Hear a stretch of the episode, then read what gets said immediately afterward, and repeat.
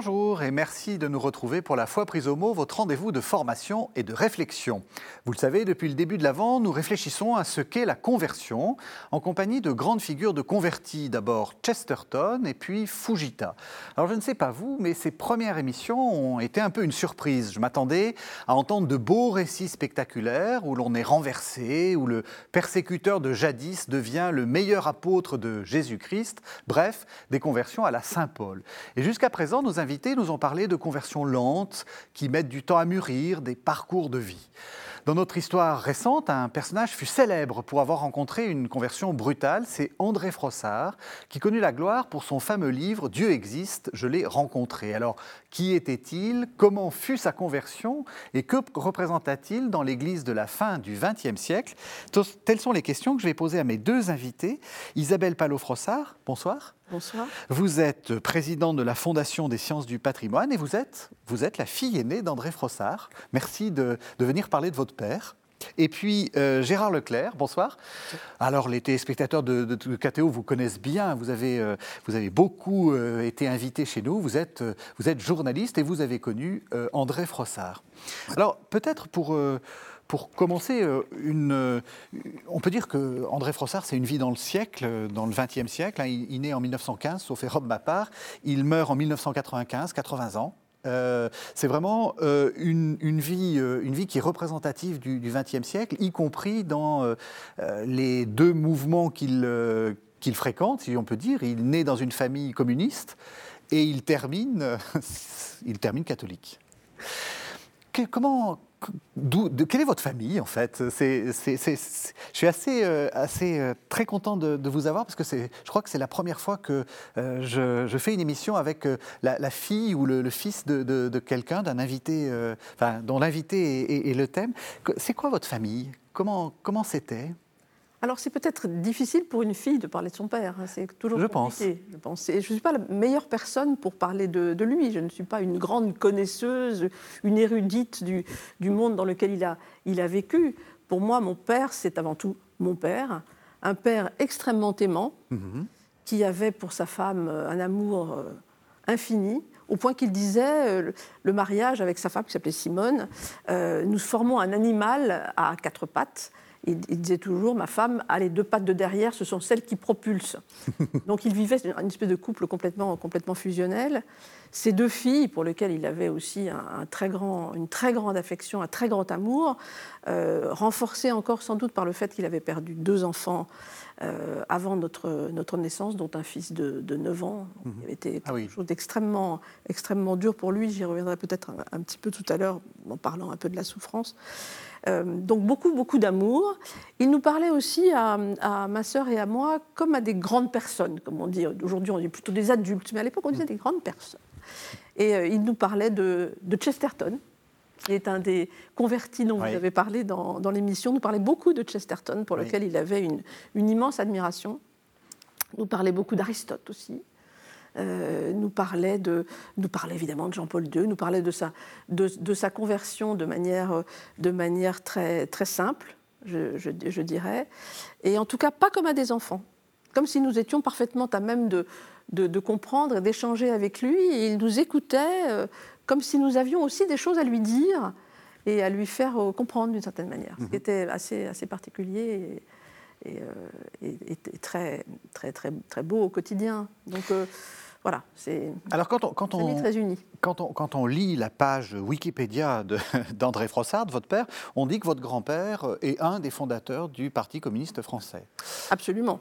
Alors mon grand-père, euh, Ludovic Oscar Frossard, qu'on appelait Hello Frossard familièrement, mhm. euh, est un des deux fondateurs du, Parti communiste français, effectivement avec Marcel Cachin, euh, mhm. fondateur de l'Humanité, et enfin rédacteur en chef de l'Humanité, pardon, avec qui il est parti à Moscou euh, donc euh, un peu après la, Révolution, et il en est russe, et en est revenu complètement convaincu euh, par, par l'avènement du, du, marxisme mhm. euh, et du, voilà, du, communisme.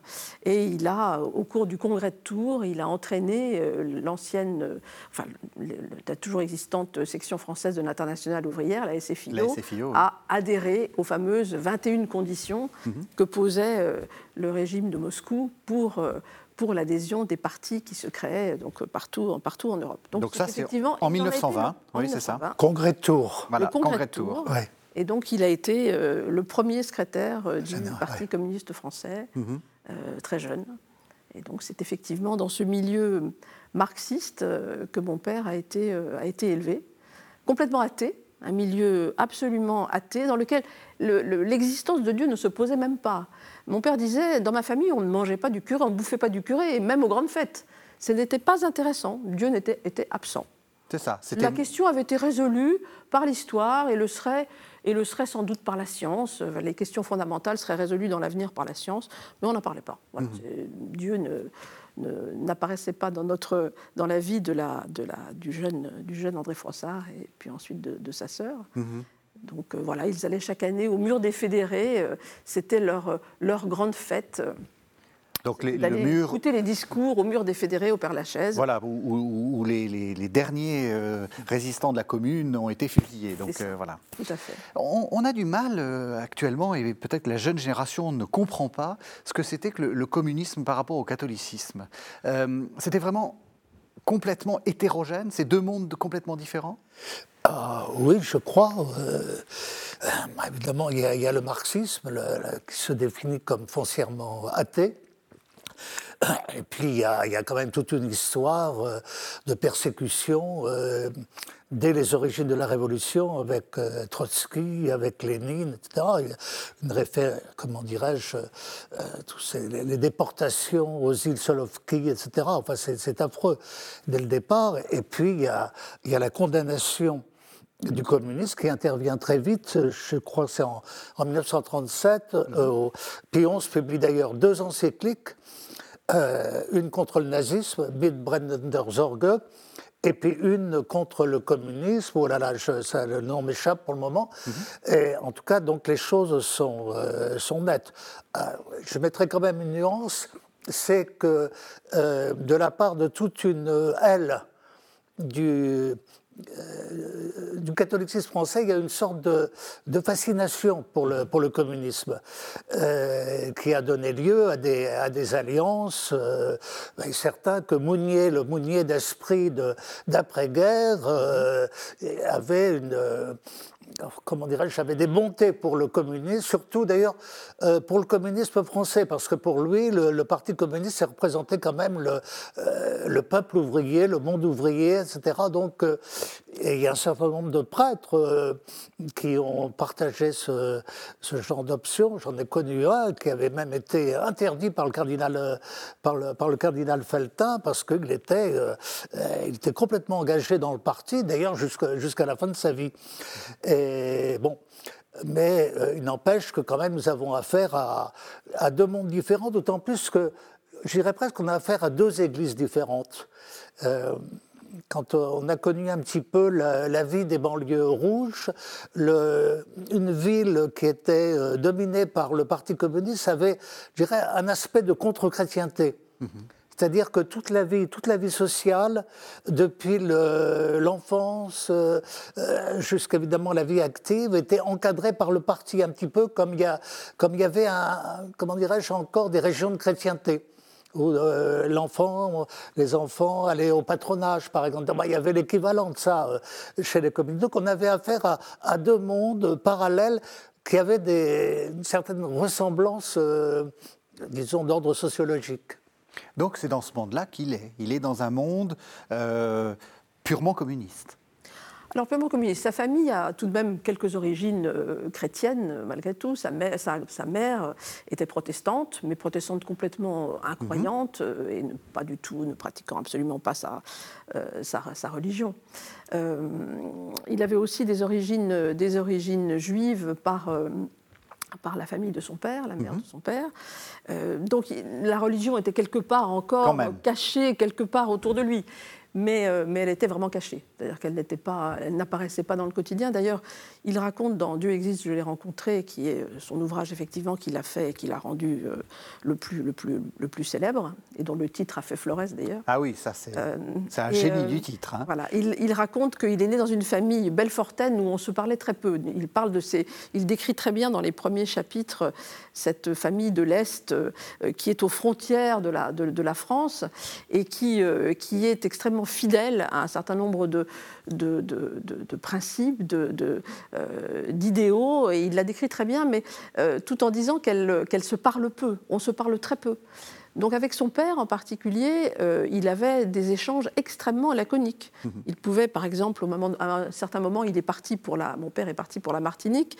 Son père lui a dit euh, salut en partant et lui a dit quasiment ah tu es revenu. 12 mois après, il lui a dit ah bon tu es revenu. Oui, parce que ça mettait du temps, ah, hein, la Martinique. Du temps, donc il est revenu quelques mois plus tard et son père lui a dit dans la même position, il dit ah tu es revenu, salut.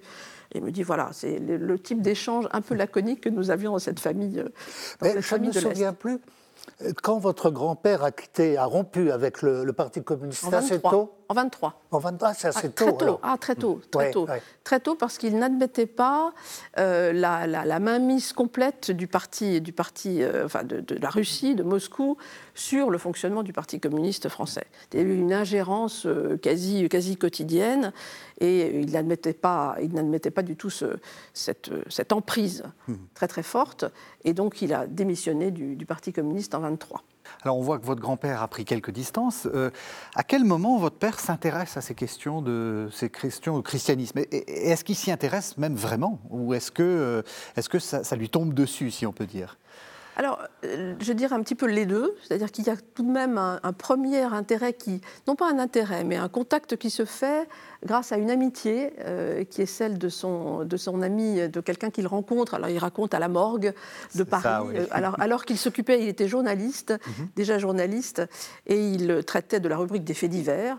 Et euh, il est amené, il est à la morgue et à Paris, et il rencontre un, une autre, un autre journaliste qui était, qui était là avec lui, qui était auprès de, sur les bords de la Seine, et qui est donc André Villemain et euh, avec lequel il commence à, discuter, qui ensuite aura une carrière différente, qui quittera le journalisme pour devenir, pour devenir euh, médecin.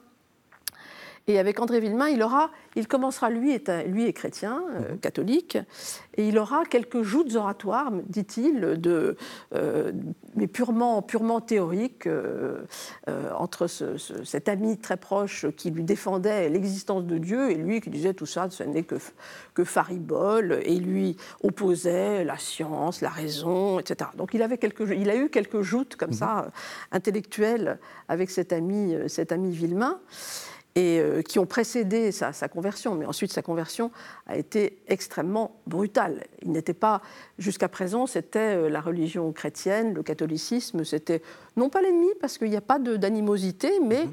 ça lui était totalement indifférent. Comme vous avez dit, une question réglée. Une question réglée. Alors, racontez-nous ce qui se passe. Alors, raconter sa conversion, c'est impossible. J'invite plutôt les lecteurs à lire. Ça, c'est important. Les derniers, à dire son, son livre Du exit, je l'ai rencontré. Oui. Alors certains, euh, certains lecteurs sont parfois un peu déçus euh, parce qu'ils disent oui, mais finalement ce livre parle de beaucoup d'autres choses que de sa conversion.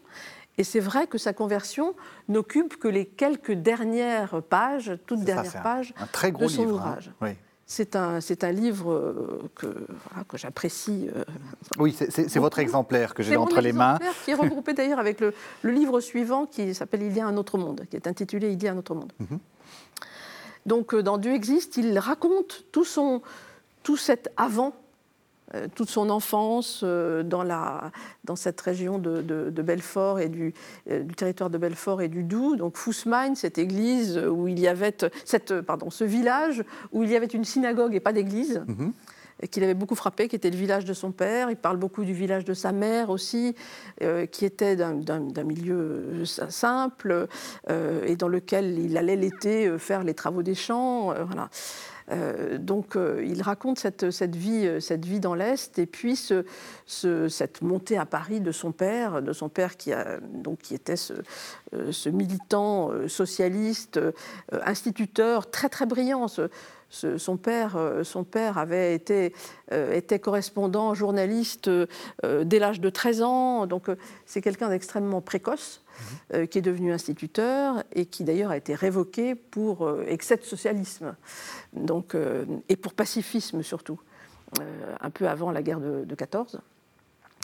Et donc son, son père s'engage de façon extrêmement forte dans la vie, dans la vie politique, dans le socialisme, et finit par monter à Paris euh, donc avec, sa famille, il raconte euh, sa vie aussi dans ce petit appartement parisien, euh, rue Mathurin-Régnier, dans le 15e. Donc il en parlait toujours avec beaucoup de, beaucoup, où il dormait dans le bureau de son père, sous les œuvres complètes de Karl Marx, sous le Capital, et sous un portrait de, sous un portrait de, de Jaurès, et de, évidemment de Karl Marx.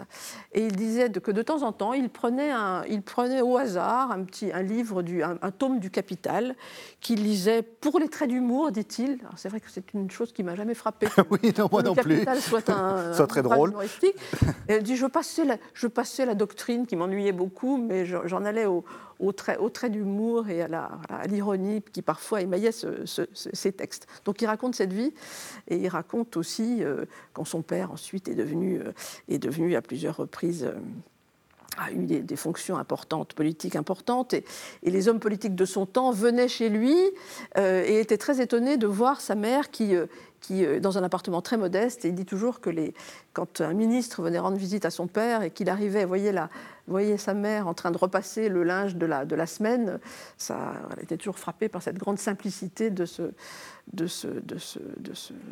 père, de ce Elouf Rossard, qui était resté extrêmement modeste dans sa manière de vivre. Donc il raconte tout ça, et puis euh, il en arrive, euh, il démontre en fin de compte à quel point euh, il était loin de toute préoccupation religieuse.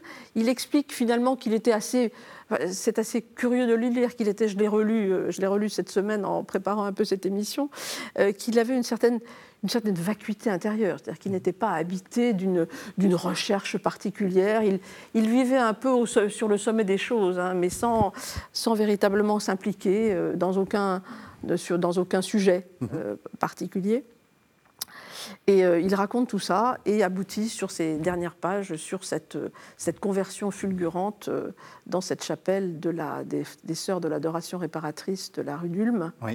Euh, dont la chapelle d'ailleurs, cette chapelle a, été, déplacée.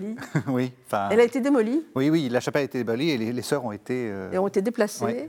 Et euh, d'ailleurs, nous avons chez nous un petit morceau de, d'une des colonnes de cette, de cette chapelle dans notre, dans notre salon, qui est la seule chose qu'il ait, qu'il ait récupérée de cette chapelle.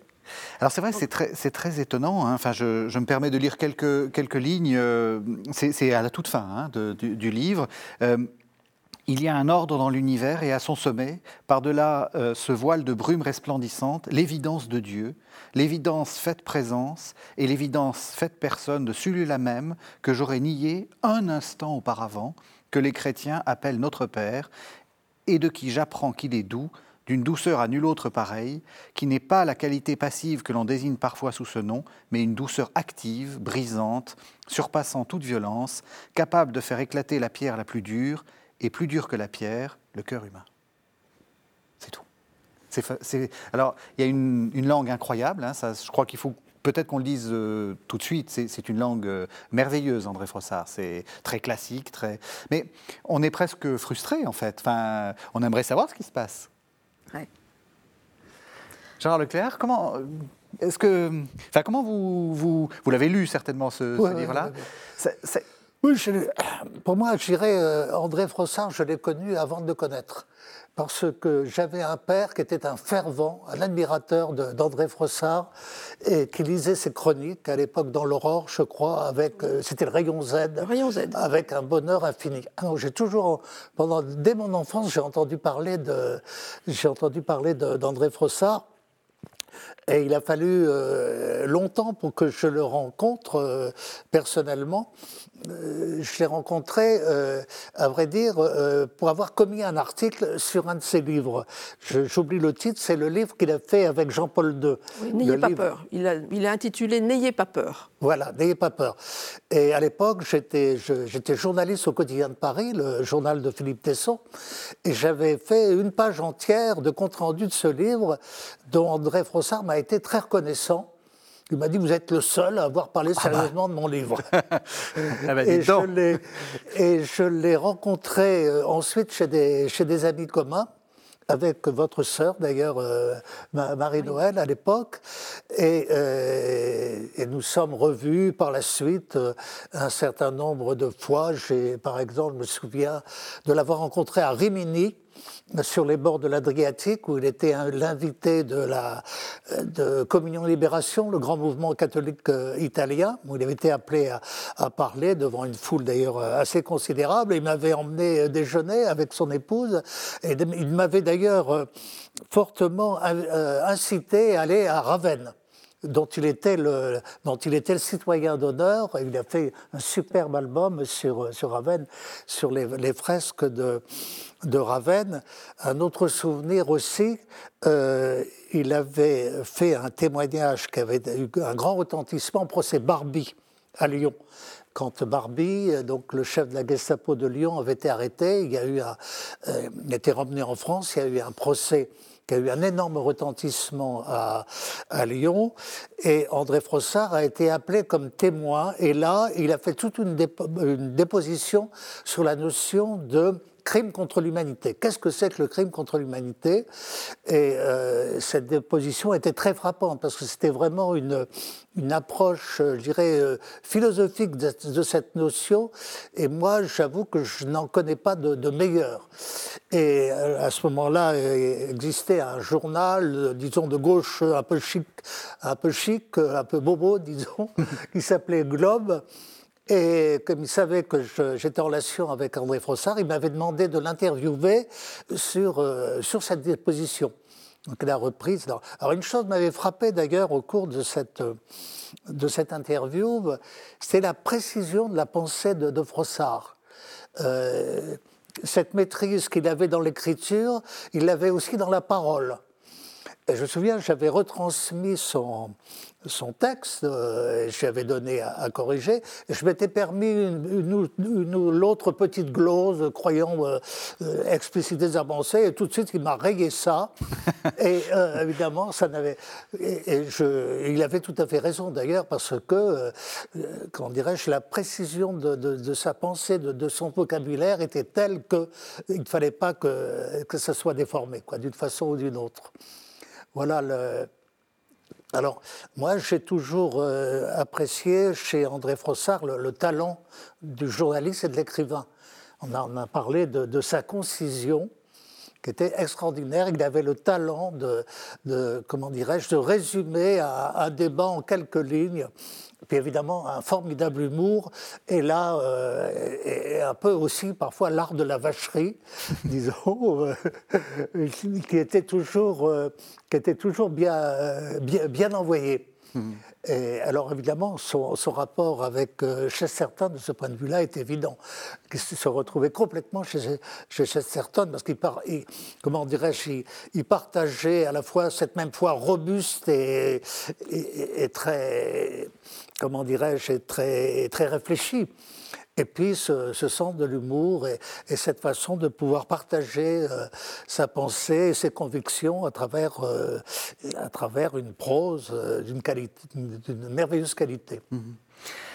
Donc, oui, vous vouliez compléter? Oui, je voulais compléter. Peut-être revenir un peu sur, la, sur, sa, sur ce, le moment de sa conversion. Oui, oui et sur la manière dont il nous l'expliquait à nous, sa famille. C'était la question que j'allais vous poser, ah, justement. Absolument, oui, oui. comment il l'a il l'a, il l'a raconté Alors, il l'a raconté de la manière suivante. Il la raconte, comme il le, dit mhm. dans son livre. Donc, il est avec cet ami, euh, cet ami euh, Villemain, euh, qui rentre dans cette chapelle. Et au bout de quelques minutes, mon père s'agace. s'agace il me dit Ça m'a paru très, très long, ces quelques minutes. Mhm. Donc, je suis rentré à sa, à sa suite. Et là, il, il rentre dans une église qui est assez, qui n'est pas belle, mhm. une église du 19e siècle, très grise. Alors il a une formule, une jolie formule que j'ai que j'ai notée là parce que euh, c'est un petit peu tout son style aussi. C'est le carénage banal d'un vaisseau de pierre dont les lignes grises, gris sombre s'arrêtent et repartent avant d'avoir eu la chance de faire la rencontre cistercienne de l'austère et du beau. Voilà, c'est Comme dit Gérard Leclerc, c'est bien envoyé. C'est bien envoyé. Donc cette église ne l'a pas d'intérêt. Très intéressé par l'art, qui est, euh, qui est un, grand, euh, un grand admirateur et des mosaïques de Ravenne, des vitraux de la cathédrale de hmm. Chartres, etc. Enfin, qui aime l'art et l'expression du beau. C'est pas Dans lequel il voit Dieu, évidemment. Euh, donc c'est pas Ravenne. Ça, c'est pas Ravenne. Cette église est assez moche. Mais il voit au centre quelque chose qu'il ne sait, il ne sait absolument pas ce que c'est. Il dit c'est une espèce de construction en forme de croix, avec des ronds, des cercles, etc. En fait, c'est un ostensoir. Mhm. C'est une adoration du Saint-Sacrement qui a lieu à ce moment-là. Et il ne comprend pas ce qu'il voit. Et il voit le deuxième cierge à gauche de, cette, de cet ostensoir. Et à ce moment-là, il, voit quelque chose dont il nous dit toujours, ça n'avait pas d'image, c'est une sorte de lumière un peu bleue, vaguement bleu, disait-il. Et c'est d'une certaine manière, et il a le, et il, il, entend pas, mais il a la, conscience d'un mot qui est vie spirituelle. Hmm. Il comprend vie spirituelle. Et il dit à ce moment-là, j'ai quatre évidences. Euh, il dit, je suis, je suis euh, d'abord, je me sens catholique, apostolique et romain, dit-il, ce qui est assez surprenant hein, quand euh, il dit à, son, à son, ami. Euh, il recueille l'Église en même temps. Il recueille l'Église en même temps. Il dit j'étais, alors il dit je suis complètement stupéfait par euh, par ce qui m'arrive et je je comprends finalement, évidemment, je comprends, j'ai conscience qu'il y a un autre monde, plus concret que le monde dans lequel nous sommes, dans lequel il y a Dieu, évidemment. je comprends l'existence de Dieu je comprends aussi toute la religion chrétienne de manière globale, qui m'est donnée comme une espèce de. dans une globalité, qu'ensuite je vais. Alors c'est comme ça qu'il l'expliquait. Qu'ensuite je vais redécouvrir peu à peu par un parcours tout à fait classique de catéchumène en mhm. faisant euh, voilà sa préparation au baptême, puis son baptême, communion, confirmation, etc. Il a suivi tout ce, tout ce chemin du, du chrétien euh, traditionnel entre guillemets. C'est ça. Et à chaque fois qu'il rentrait dans le, dans les, quand il entendait les, les explications ou qu'il lisait les, à la fois les, les, grands saints, les grands mystiques, etc., et qu'il qu'il prenait connaissance du contenu de la, du message chrétien, eh bien, il se disait, mais ça, je, je le savais, et je l'articule d'une certaine manière, je le développe, mais je l'ai su au moment de, cette, de, cette, de ce moment de cette conversion, de cette fameuse lumière cette lumière vaguement bleue euh, qui lui a, qui lui a d'une certaine manière tout appris. Hmm. Ça vous... Ah oui, ça m'avait beaucoup frappé ça, euh, que, quand euh, André Frossard expliquait que, que, sa conversion lui avait donné en quelque sorte la science de la foi infuse. Hmm. Et que quand par la suite, dans, comment dirais-je, dans la catéchèse qu'il pouvait, qu'il pouvait suivre, etc., rien ne, rien ne l'étonnait en fait, parce qu'il l'avait en lui déjà. Enfin, toutes, les, toutes les vérités, toutes les données de la foi, il les avait en lui. Elles avaient été en quelque sorte infusées au moment de cette conversion. C'est ça. Donc il décrivait ça comme une sorte de grâce, en fait, quelque chose qui lui avait été donné. Ah, complètement. Parce que c'est vrai que on, donc on fait cette série sur la, sur la conversion, on voit bien qu'il y a différents modes de conversion. Là, euh, il y, a, des conversions lentes hein, à la Chesterton où en fait euh, il n'y a pas une vraie conversion ou disons c'est une lente, euh, un lent mouvement euh, et qui est un mouvement plutôt, de ce que de ce qu'on a pu comprendre, un mouvement assez assez un sorte de combat hein, de, chacune des, des, étapes. Là on a l'impression que tout est donné. Pas du tout. Pas du tout. D'ailleurs il a cette phrase la vérité me serait donnée autrement que par ce cheminement. J'aurais à chercher après avoir trouvé. C'est ça, oui. C'est-à-dire qu'en fait le cheminement se fait après. C'est-à-dire qu'il a compris l'essentiel, et ensuite il a évidemment d'abord à le vivre, à le vivre dans un monde qui est un monde extrêmement dur, puisque cette conversion c'est en 1935, oui. et qu'on est quand même assez proche de la, du déclenchement de la, de la Deuxième Guerre mondiale. Ce qu'on appelle la montée des périls. C'est la montée des, périls, exactement. Voilà. Et donc il rentre, il rentre très... Alors après une période un peu de sidération, il se, il se décrit comme... Il se décrit, j'étais une chouette en plein midi qui fait l'expérience du soleil. Donc il est complètement euh, un peu ahuri par ce, qui lui arrive. Et il se passe quelques, mois, quelques années dans lesquels il est plus, sidéré qu'actif et dans lequel il cherche un peu ce qu'il va, devenir. Dans un, milieu qui, euh, qui, lui est, très cher, qui est un milieu de, de, catholiques, euh, intellectuels catholiques autour de, Stanislas Fumet et d'Agnota Fumet, qui, sont ses, parrains et sa marraine. C'est à Lyon, ça Non, c'est à Paris. Ah, c'est à Paris, oui, à Paris, oui. Qui, qui, est Stanislas Fumet? Pardon? Qui est Stanislas Fumet? Oh là, Stanislas Fumet, c'est un, c'est un grand écrivain euh, catholique. Euh, j'ai connu sa fille, moi. Je ne l'ai pas connue euh, personnellement, j'ai connu sa fille et j'ai lu notamment sa biographie qui s'appelle Histoire de Dieu dans ma vie qui est un livre très intéressant parce que Fumet était, un, je dirais, un, littéraire raffiné aussi, mm-hmm. donc qui avait beaucoup lu. Alors malheureusement, c'est quelqu'un d'oublié aujourd'hui. Oui, c'est ça. Euh, c'est quelqu'un dont les livres ne sont pas réédités. Euh, donc euh, moi, moi c'est un nom qui me dit quelque chose parce que je l'ai lu, j'ai connu sa fille, etc. Mais aujourd'hui, bon. Donc c'est toujours en lien avec l'art, hein, toujours en lien avec le, la, culture. C'est un, un, christianisme cultivé qu'il pratique. D'ailleurs, il va faire beaucoup de, livres en fait, de, où, il, où il parle, où il, il présente de, de l'art, il présente des, des, des, euh, des grandes figures. Enfin, c'est important pour lui. C'est la, la, culture chrétienne, la, la, belle culture chrétienne. Alors, je ne sais pas si c'est la Enfin, culture n'est peut-être pas le mot, mais l'histoire. Euh. Oui, et en tout cas, c'est une expression pour lui, la, beauté, et la beauté à travers l'art, c'est l'expression de, Dieu dans le monde, d'une certaine manière. C'est-à-dire qu'il voit dans, cette expression artistique, dans les, ce qu'il appelait un certain nombre de chefs-d'œuvre, tels que donc les, ces, ces, fameuses mosaïques de Ravenne, mais aussi bien d'autres. Il parlait à l'infini du, du Parthénon. Pour lui, le Parthénon était le sommet de l'architecture par la simplicité de ses lignes, par, euh, par une, construction extrêmement, extrêmement sobre euh, qu'il a dessinée à l'infini, parce qu'il était aussi euh, dessinateur. Il a mhm. d'ailleurs été à l'école des arts décoratifs. Et il y a passé relativement peu de temps, parce que c'était du genre cancre, mon, père. Hein. Il, a, il passait au, lycée, il n'allait pas en cours. Ensuite, il a été, son père l'a incité à poursuivre des études. Il a été aux arts décoratifs, mais il en suivait que la moitié, etc. etc. Mais il n'empêche qu'il avait un, un, très grand talent de dessinateur aussi, euh, qu'il a exprimé d'ailleurs dans les, dans, les, dans les, journaux aussi, mhm. en faisant des dessins, des dessins de presse. Euh, et donc, euh, il dessinait ce Parthénon à l'infini parce que pour lui, c'était le sommet de la beauté. Mais cette beauté, c'était l'image de Dieu. C'était d'une certaine manière l'image de Dieu qu'il retrouvait mhm. dans toutes les expressions de la, de la beauté. Mhm. Et c'est effectivement un point important, chez, très important chez lui. Je, vais vous donner un petit, une petite anecdote, si je puis me permettre. Euh, il, nous avions une petite maison de campagne euh, euh, près, de, près d'Épernon, en Eure-et-Loire, pas, pas, très loin de Chartres.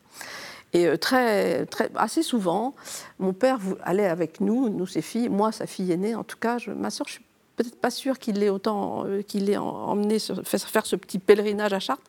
Et il, on allait à la cathédrale et il s'asseyait dans le, on s'asseyait tous les deux dans le déambulatoire de la cathédrale, à côté de la chapelle Saint-Pia, où il y a une verrière qui est très, avec une dominante bleue très forte. Alors, on sait aujourd'hui que cette dominante bleue, elle est due au fait que le vitrail s'est altéré et qu'on voit moins les autres couleurs. Mais ça, c'est ce que me dira mon métier. Oui, c'est ça. Ça, c'est la, voilà. spécialiste du euh, patrimoine qui parle. tout à fait. Et donc, il regardait, il s'asseyait, il regardait pendant, pendant des, de longues minutes. Je ne dirais pas des heures, mais on restait bien une demi-heure, trois quarts d'heure, une heure devant ce, devant ce vitrail. Et il m'a appris à regarder euh, les, les œuvres d'art en les laissant imprégner notre, notre rétine d'une certaine manière. C'est-à-dire qu'il les regardait, il se laissait imprégner par l'art, comme il s'était laissé aussi, hein, je fais peut-être une, analogie un peu, un peu aberrante, non, excessive peut-être, comme il s'était laissé imprégner par Dieu au moment de sa conversion. C'est-à-dire que cette, cette, expression artistique, il, se, il le remplissait complètement. Euh, Ce qu'il avait reçu par grâce, il le revoyait dans la, beauté du monde. Absolument. C'est très, très, beau spirituellement. Enfin, on sent qu'il y a une. Euh, alors, il a une vie euh, en, même temps très, euh, euh, très remplie, hein, parce que peut-être qu'il avait le temps d'aller d'aller à Chartres vous montrer des vitraux, mais c'est un grand résistant. je pense qu'il faut qu'on en parle, et c'est aussi un, grand journaliste. Alors, la, résistance, c'était important pour lui? Ah. D'abord, qu'est-ce qu'il a fait? Et puis. Qu'est-ce qu'il a fait? Donc la, résistance, il l'a faite à, en fait, il a, il a fait à Lyon.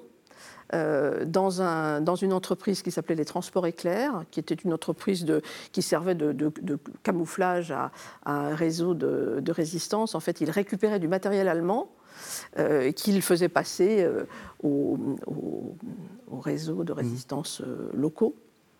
Donc il a fait ça pendant, pendant, pendant plusieurs, plusieurs, plusieurs années, avec donc Francis Gagnereau, qui était le, le, responsable de l'antenne, avec lui, avec lui-même, de l'antenne de Lyon de ce, de ce réseau, de ce réseau de, qui s'appelait les transports éclairs. Mmh et, et, évidemment, c'était très important. Mon père, au début de la guerre, a tout de suite euh, adhéré. Alors, il n'a pas entendu euh, l'appel du 18 juin directement, mm. mais évidemment, il en a pris connaissance euh, très rapidement. Il est devenu tout de suite gaulliste. Il a complètement adhéré à cette, à cette idée de la France qui ne pouvait pas se, se, dissoudre dans, dans cette grande débâcle de la, de, la, de, la guerre et cette domination allemande. Donc il a, il a tout de suite je dirais, alors j'allais dire, donner sa foi à De Gaulle de cette manière, c'est ça. Dans, dans, le sens où le mot foi, c'est la fidélité. C'est ça, oui. Donc il a, il a complètement adhéré à cette, à cette vision. Euh, et donc, euh, bon, ça c'est l'affaire s'est assez euh, mal terminée puisqu'il a été arrêté par la, par la Gestapo en 1943. et donc, alors qu'il venait de se marier et d'avoir un, un, enfant, donc la situation était particulièrement évidemment dramatique. Il a été enfermé dans cette fameuse baraque aux Juifs du Fort Montluc mhm. à Lyon. Mhm. Euh, où il a, dans, cette, dans cette, cette, baraque dans laquelle il y avait environ 70 à 80 euh, euh, personnes qui étaient enfermées, pour l'essentiel des juifs. Donc lui-même a été considéré, il avait, il avait été arrêté avec neuf chefs d'accusation, et l'un de ces chefs, évidemment, résistance, euh, etc. Mais il y avait aussi le fait qu'il avait une grand-mère juive. Donc, euh, cette circonstance aggravante. C'était une circonstance aggravante, mais qui finalement n'a pas été retenue véritablement contre lui. mais il était donc avec, avec ces, ces, juifs qui, lorsqu'ils servaient d'otages à chaque attentat de la résistance, enfin chaque, chaque action de la résistance, on venait chercher euh, la Gestapo venait chercher euh, dans la prison mhm. euh, des, otages qu'on fusillait. Donc il disait que tous les, très régulièrement, dès qu'il y avait un, mhm. une action forte de la, de la, de la résistance, eh bien, il y avait un officier qui arrivait avec un carton dans lequel il y a une, petite sorte de boîte à chaussures dans laquelle il y avait les fiches de chacun des, de chacune des personnes présentes, et il nommait des noms et il disait sans bagage, ce qui voulait dire que ces gens partaient vers la mort. Et donc il a vu des gens torturés euh, dans des conditions euh, abominables. Et c'était important ça C'est très important. Qu'il raconte dans euh, Le crime contre l'humanité, hmm. qu'il a ensuite réécrit sous une autre forme et qu'il a appelé Le crime d'être né, qui vient d'être réédité. Tout à fait. Par, vous, nous l'avez apporté. Par Maître Charrière Bournazel, qui est ancien bâtonnier de. de, voilà, donc c'est aux éditions Ballon. Donc voilà, on peut, on peut lire ça. C'est voilà, et dans lequel il, dit que ce. Alors, il a sa propre définition du, du crime contre l'humanité, et dans lequel, euh, évidemment, il y a des définitions officielles du, crime contre l'humanité, mhm. qui, sont. Euh, mais qu'il qu conteste d'une certaine manière en disant qu'elles sont beaucoup trop vastes, elles sont beaucoup trop larges. Et euh, le vrai crime contre l'humanité, c'est quand on tue quelqu'un pour la seule raison qu'il est né. Qu'il est né. Voilà. Et donc son seul chef d'accusation, c'est son extrait de naissance. Mmh. C'est sa formule. Alors c'était aussi un journaliste euh, catholique. Là aussi, euh, qu'est-ce que c'est qu'un journaliste catholique? Est-ce que ça... Vous êtes un journaliste catholique? Oui, oui, ça je... qu'est-ce, qu'est-ce, qu'est-ce que... Je le reconnais volontiers. Ça ne veut pas euh, forcément dire un, journaliste travaillant dans un, dans un journal catholique contrairement à André Fossard, moi j'écris dans la presse confessionnelle. Je suis depuis très longtemps l'éditorialiste de l'hebdomadaire France catholique. Mhm. Mais lui, André Fossard, il a toujours écrit dans des, dans des journaux, euh, pas hostiles évidemment, mais, mais enfin, euh, non confessionnels, euh, comme l'Aurore, le Figaro, le Point, etc. mais il y a toujours affirmé ses, convictions et, comment dirais-je, il était souvent, j'irais, dans le feu de l'actualité. Il lui est arrivé notamment de, de défendre le pape Jean-Paul II Euh, ce qu'on oublie, euh, c'est un moment que Jean-Paul II a été, euh, après une première période où il était une sorte de, héros absolu, enfin l'homme de la, libération du communisme, après Jean-Paul II était très très attaqué mhm. et il a toujours trouvé dans André Fossard son, son avocat très convaincu et très éloquent. Alors, d'autant plus que, alors là, c'est un aspect quand même important de, de la vie d'André Frossard, c'est cette rencontre avec Jean-Paul II et cette amitié qui s'est créée entre les deux hommes et qui fait songer un petit peu d'ailleurs à la familiarité entre Jean Guiton et Paul VI. Mhm. Il y a une espèce d'histoire un peu parallèle mhm. de, de, ce point, de ce point de vue. Et euh, André Frossard avait une, immense admiration pour, pour Jean-Paul II. Mhm.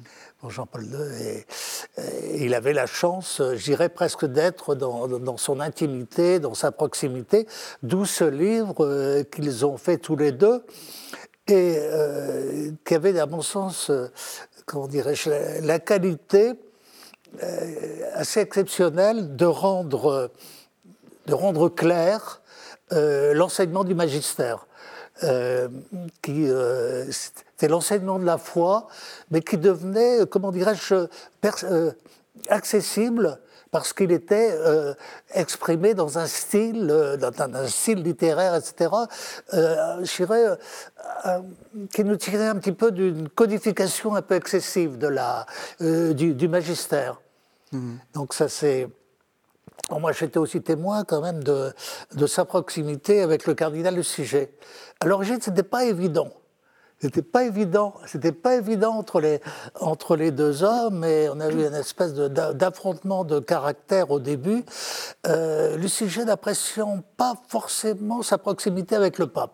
Mais je dirais, que les, je dirais que les choses quand même se sont... Euh, se sont rapidement euh, arrangées et euh, je me souviens, j'avais un jour j'avais expliqué à André Frossard que euh, le cardinal Luciger avait l'intention afin de, de, redonner un peu de lustre à la fête du, Saint-Sacrement, à l'adoration du Saint-Sacrement, et qu'il allait présider à, Montmartre une, une, cérémonie, etc. Oh, Frossard était enthousiasmé, il a dit, je vais, je vais faire un, article à sa gloire, à la gloire du, cardinal Lucier.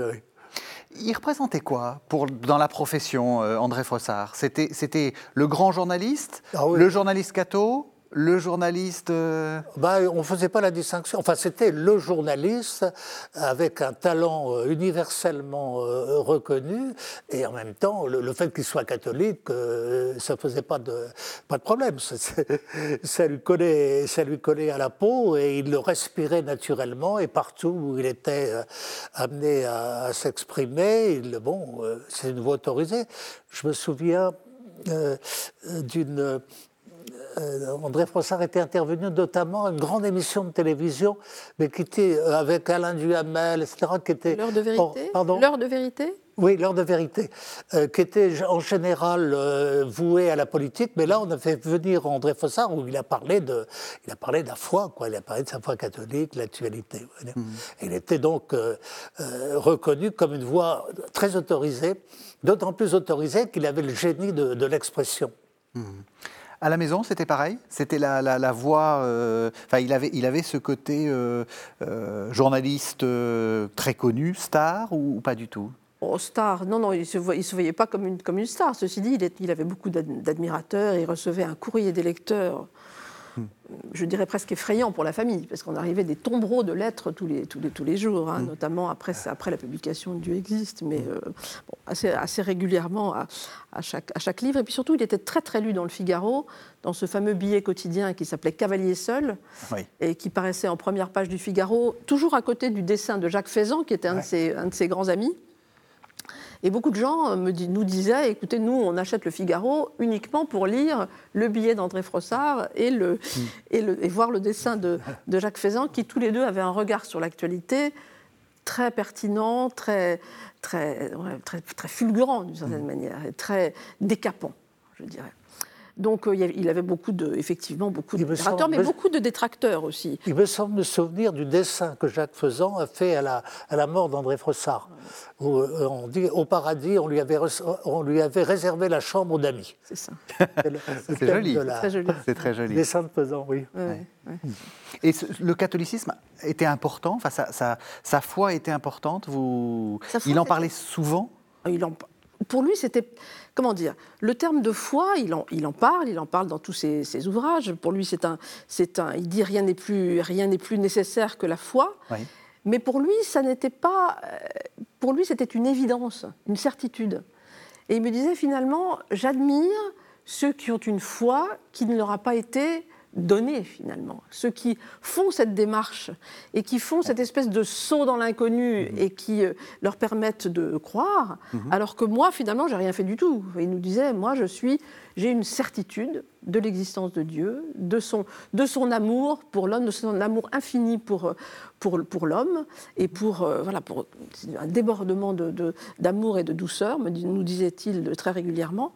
Mais euh, c'est une certitude. Et cette certitude, il l'a gardée euh, quelles que soient, que soient les, turbulences de sa vie, hein, j'ai parlé un petit peu du fort Montluc, il a eu des, aussi des, événements familiaux terribles, il a perdu un, perdu un, fils, et euh, il, a, il a une une phrase, il a une phrase très, très, très étonnante. Cette, même au moment des épreuves les plus, les plus difficiles, il n'a jamais douté. Il dit incapable de révolte, au moment de la mort de son fils, exclu des refuges du doute, de qui douterais-je sinon de moi-même? J'ai vécu avec ce fer dans ma poitrine et sachant que Dieu est amour. Mhm. Donc il avait à la fois la, conscience de l'amour de Dieu, la certitude de l'existence et de l'amour de Dieu, tout en, tout en vivant, tout en, tout en ayant dans sa chair cette, cette souffrance répétée à plusieurs, à plusieurs reprises, évidemment. Mhm. Et il termine un de ses livres par cette, cette très belle phrase Amour pour te dire, l'éternité sera courte. Donc euh, voilà, c'est cette, euh, c'est cela qu'il nous, c'est ça qu'il nous, qu'il nous, qu'il nous disait. C'est une certitude. Donc pour nous, c'était un pilier hmm. parce qu'il avait cette, à la limite, on n'avait pas tellement besoin d'avoir la foi. C'était pas très grave puisque lui, il avait cette certitude. Donc c'était, euh, c'était le, un peu le, pilier central de la famille. On arrive à la, fin de l'émission. vous avez dit c'était, il était très reconnu dans la profession. Pourquoi? C'est quoi un grand journaliste? Il y a quand même un style déjà. Il, euh, faut savoir euh, il faut savoir s'exprimer, il faut savoir s'exprimer au feu de l'actualité. Le journaliste, il est lié à l'actualité. Je pense que euh, André Frossard, euh, comment dirais-je, à un moment de la journée, il devait sortir sa, son rayon Z ou ça, etc. Donc il y avait un moment, il fallait que ça sorte. Et évidemment, euh, il y a des jours où ça sort, puis des jours c'est plus difficile. et, donc, et ça sortait. Tous les jours, ça sortait. Sinon, les, les, lecteurs auraient été furieux de ne pas avoir leur, leur, frossard. Et donc, et, ça sortait, euh, comment dirais-je, toujours de, la façon la plus, euh, la plus intéressante parce que ça touchait à l'actualité la plus, la, plus évidente du jour, quoi, du, mm. du jour. Donc, euh, Frossard était complètement journaliste de ce point de vue-là parce qu'il était quelqu'un qui écrivait, mais qui écrivait en fonction de, des, urgences de la journée. Quoi. c'est d'ailleurs assez étonnant cette manière dont il écrivait son billet quotidien. Donc il en a écrit près de 15 000 oui, c'est ça, oui, articles. C'est énorme sur toute la durée de sa, de sa, carrière. Et en fait, on le voyait, alors ça se passait toujours le soir, et on le voyait à partir de 4-5 heures, euh, être un peu moins présent. Il travaillait chez lui, il n'allait mhm. jamais au journal, ou quasiment jamais. Donc il travaillait chez lui, il devenait un petit peu absent. Et puis tout à coup, on le voyait se prendre son téléphone, et il appelait ce qu'il appelait le marbre du Figaro. Mhm. Et donc il dictait son article sans, sans, aucune note. Alors, quelquefois, ah il y avait une petite note sur un ticket de métro, vous voyez, deux petites phrases d'amorce, une amorce. Ou l'amorce. C'est tout. Et il le dictait ah du premier mot jusqu'au hein. dernier, avec les virgules. Et l'article était de 25 lignes, 30 lignes, c'était toujours, toujours assez court. Aussi bien le rayon Z que je n'ai pas connu, c'était avant, c'était une période où j'étais trop petite. Mais le, cavalier seul du Figaro, c'était ça. Comment est-ce que, si on veut découvrir la pensée d'André Frossard, on est vraiment à la toute fin de l'émission, qu'est-ce que vous conseilleriez Par quoi il faut commencer? On va commencer par vous. Par quoi Gérard Leclerc. Par quel livre Par quel livre oh ben, D'abord, euh, Dieu existe, je l'ai rencontré. Euh, c'est quand même le grand livre. Pardon C'est le grand livre. Oui, et puis il y en a des tas d'autres. Celui avec Jean-Paul II, que j'ai trouvé tout à fait admirable. Euh, j'ai souvenir aussi, parce que ça, correspond à un souvenir personnel du livre qu'il a écrit sur Saint-Maximilien Kolb. Mhm. Je me souviens parce qu'il y avait eu un article un peu désagréable, je dois le dire, dans La Croix, sur ce livre, et il m'avait téléphoné de Rome. Il m'avait téléphoné de Rome et je lui avais lu l'article. Il n'était pas content, et bon. et, pourtant, c'est un, un, un, très très beau livre, un très beau livre de témoignage où, il évoque euh, Maximilien Kolb, là, Auschwitz et tout, c'est saisissant. Alors, je vois, il y a l'art de croire, là, euh, il y a autre chose. J'ai un petit problème, moi, parce que ma bibliothèque a brûlé. Enfin, euh, et, donc, heureusement, j'ai récupéré les deux tiers de mes livres et j'ai réuni, je dois avoir une dizaine de livres d'André Frossard, euh, mais je ne dois pas les avoir tous. Mais il y en a un, donc, comment dirais-je, j'en ai un euh, qui est ancien ou euh, dont j'ai complètement oublié le titre, mais le contenu c'était en fait il parlait de tous les ordres religieux. Ah oui, ça s'appelle le sel de la terre. Le sel de la terre. Voilà, le sel de la terre. Un très beau livre aussi, très très beau livre. Et vous, par quoi, euh, par quoi vous, vous, quel serait le conseil que vous donneriez aux téléspectateurs? Le, même que, je, que, Gérard Leclerc, évidemment, Dieu existe, suivi de, du, livre qu'il a fait paraître peu de temps, enfin mm. quelques temps après. presque le tome 2, il, y a, il y a un autre monde, mm. parce qu'on lui a beaucoup reproché de s'être arrêté comme ça sur sa conversion et de ne pas en avoir dit plus. Donc il a écrit ensuite un livre où il développe beaucoup, beaucoup plus sa, sa, conversion mm-hmm. et les conséquences qu'elle a eues sur sa, sur sa vie. Mm-hmm. Euh, moi, je dirais que son, pour moi, son plus beau livre, c'est ce livre qui s'appelle L'art de croire, qui est un credo. Donc, c'est une sorte de commentaire poétique du credo. C'est très court, mais il y a des phrases absolument, absolument admirables dans ce, dans ce livre, extrêmement émouvantes. Donc, ça, c'est voilà, une chose très importante. Et puis, le crime contre l'humanité, bien sûr, qui fait, qui fait état de, cette, de, cette, de ce moment euh, de sa vie important, de sa de sa vie. Et puis, pour, les, pour, les, pour beaucoup de gens qui se posent des questions sur, euh, sur qui s'interrogent sur la, sur la souffrance, sur, évidemment sur la mort, sur, euh, sur le rôle du chrétien, sur, sur, sur la foi, évidemment, je recommanderais la, lecture d'un livre qui s'appelle Dieu en question, mm-hmm. dans lequel il répondait à des questions simples, c'est-à-dire les plus compliquées, évidemment, posées par des élèves de terminale. Donc il avait reçu 2000 questions, euh, et donc cette, euh, il n'a pas répondu aux 2000 questions, bien entendu, ça a été résumé à une, quinzaine de questions, mhm. et dans lequel il répond à des, à des, questionnements très... jeunes. De jeunes. Mhm. Et celui-là est une, est une introduction simple, courte, mais, euh, mais tout à fait directe à sa, à sa pensée, à sa, sa conception du, du monde et de Dieu. Merci beaucoup, merci à tous les deux. Merci de nous avoir fait découvrir cette belle figure d'André Froissart. Merci de nous avoir suivis. Vous savez que vous pouvez retrouver cette émission sur le site internet de KTO, www.ktotv.com. Et on se retrouve la semaine prochaine pour un nouveau numéro de cette série d'avant.